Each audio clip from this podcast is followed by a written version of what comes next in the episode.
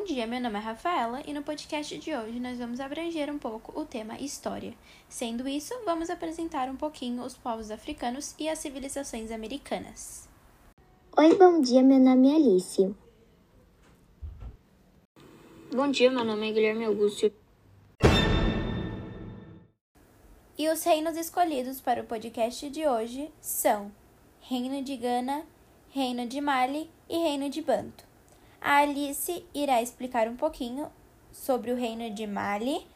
O Guilherme Augusto irá explicar um pouco sobre o reino de Gana e eu, Rafaela, irei explicar um pouco sobre o reino de Banto. Bom dia, meu nome é Guilherme Augusto e hoje eu vou falar sobre o reino de Gana. Gana foi um dos maiores impérios formados no continente africano. O reino de Gana se desenvolveu para fora das regiões litorâneas e fazia divisa com o deserto do Saara. O comércio de Gana atingiu-se no auge do século VIII, onde eles comercializavam principalmente o sal e o ouro, que fizeram muito sucesso no comércio. A colonização francesa sobre o território do atual Mali começou em 1880, tornou-se oficial dez anos depois, 1890 até 1959 foi recortado administrativamente por diversas vezes, passando a receber nomes como Sudão Francês e Alto Senegal. Além dos conflitos e golpes de estados, o Mali vem sendo castigado nas últimas décadas por secas severas. O país está entre os 25 mais pobres do mundo e é altamente dependente da mineração de ouro e, de, e da exportação de artigos agrícolas, como o algodão.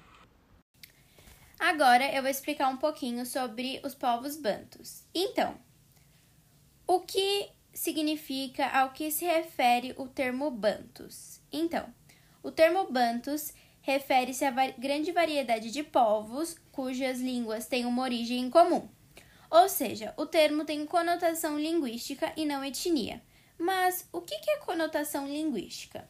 Conotação linguística significa que é o que está sendo utilizado em seu sentido figurado, ou seja, aquele cujas palavras, expressões, enunciados ganham um novo significado em situações e contextos particulares de uso. Esses povos, os bantus, eles podiam ser citados como os congos, os benguelas e os, e os cabindas, certo? A origem dos idiomas dos bantus ocorreu em uma região entre os atuais Camarões e Nigéria. É, muitos pesquisadores, né, eles acreditam que entre 2.000 e 3.000 anos atrás, os primeiros falantes dessas línguas começaram a se espalhar por outras regiões da África.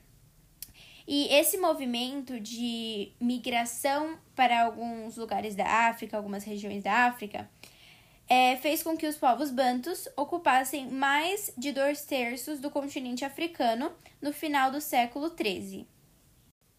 Então, esses povos deram origem a diferentes formas de organização social.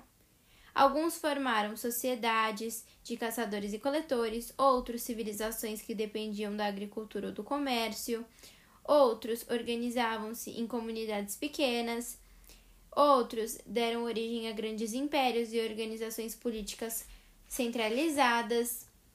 E um fator que contribuiu para a expansão dos bantus foi o modo como eles praticavam a agricultura e a pecuária. Eles faziam uso de espaços para pastagem dos animais que criavam e também precisavam trocar frequentemente o solo onde plantavam seus alimentos. E eles tinham de trocar frequentemente o solo, pois eles utilizavam a técnica da agricultura de coivara, que consistia na queima dos restos da plantação para adubar o solo.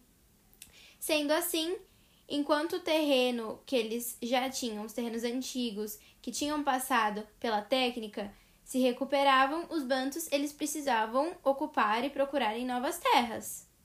E devido a essa prática de procura, de investigação de novas técnicas, de novas técnicas não, de novos espaços, eles se deslocavam para novos territórios e interagiam com os povos que lá viviam.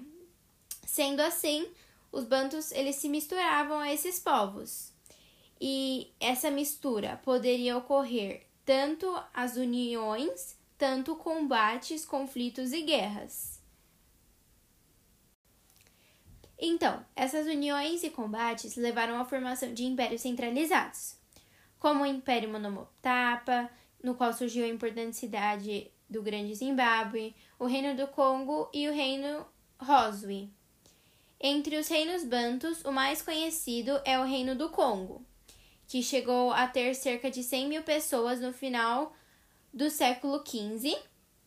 E com um poderoso exército, o Reino do Congo travou muitas guerras visando ampliar o seu território. Então, na visão de expandir o território em que eles viviam. É, era comum a escravização de prisioneiros de guerra e criminosos. E esse povo professava o animismo. O que, que é o animismo? Animismo é a crença religiosa em que se atribuem características humanas a elementos da natureza. Sendo assim, é, eles cultuavam seus, seus ancestrais e acreditavam na existência de um mundo dos vivos e um mundo dos mortos. A cultura banta também se disseminou pelo Brasil. Como eles se disseminaram pelo Brasil?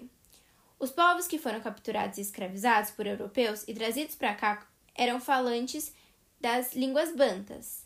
Com isso, as práticas culturais desses povos mesclavam-se com os hábitos e costumes europeus e indígenas, que eram os povos presentes no território, influenciando a cultura brasileira até ela se formar o que atualmente é hoje. Então, a cultura banda teve uma grande influência na cultura brasileira que é conhecida hoje.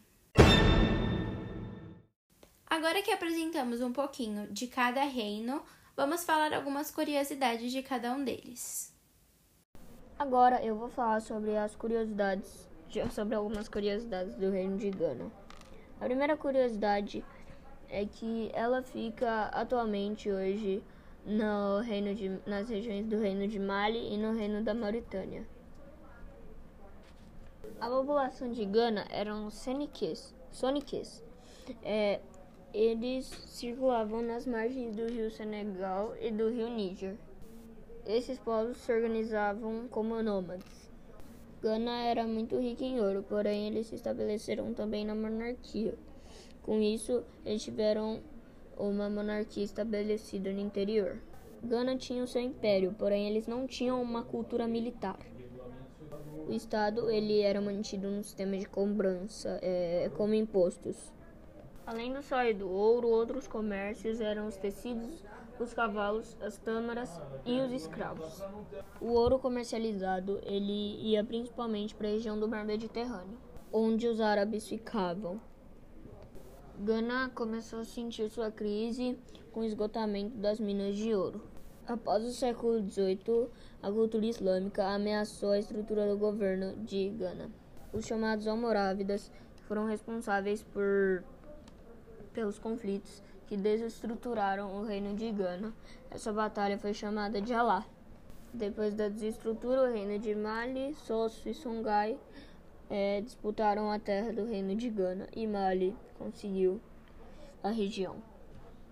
Segundo estimativas apresentadas em 2008, calcula-se que 90% de malianos são muçulmanos, principalmente sunitas. A flora do Mali varia conforme a região. Campos é a árvore como magno. Capoque e baobá crescem no sul, onde há muitas chuvas. O norte, que é mais seco, tem poucas plantas.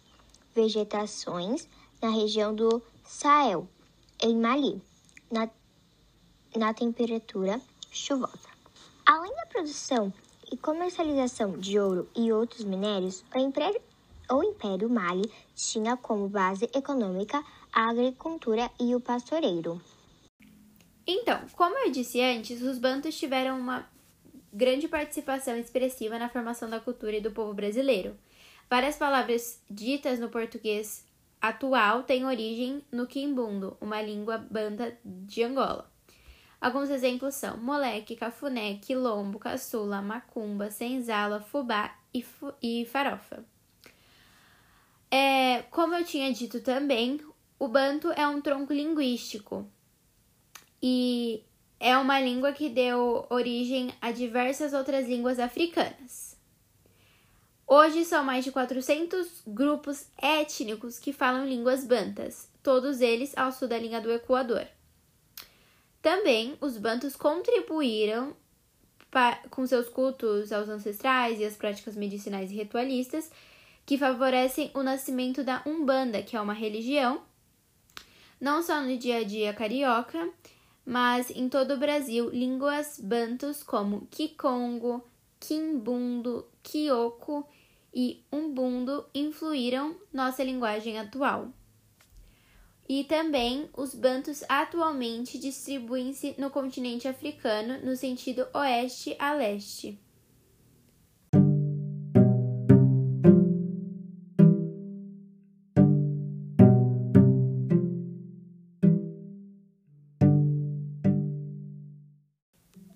Foi o nosso podcast de hoje. Espero que vocês tenham gostado.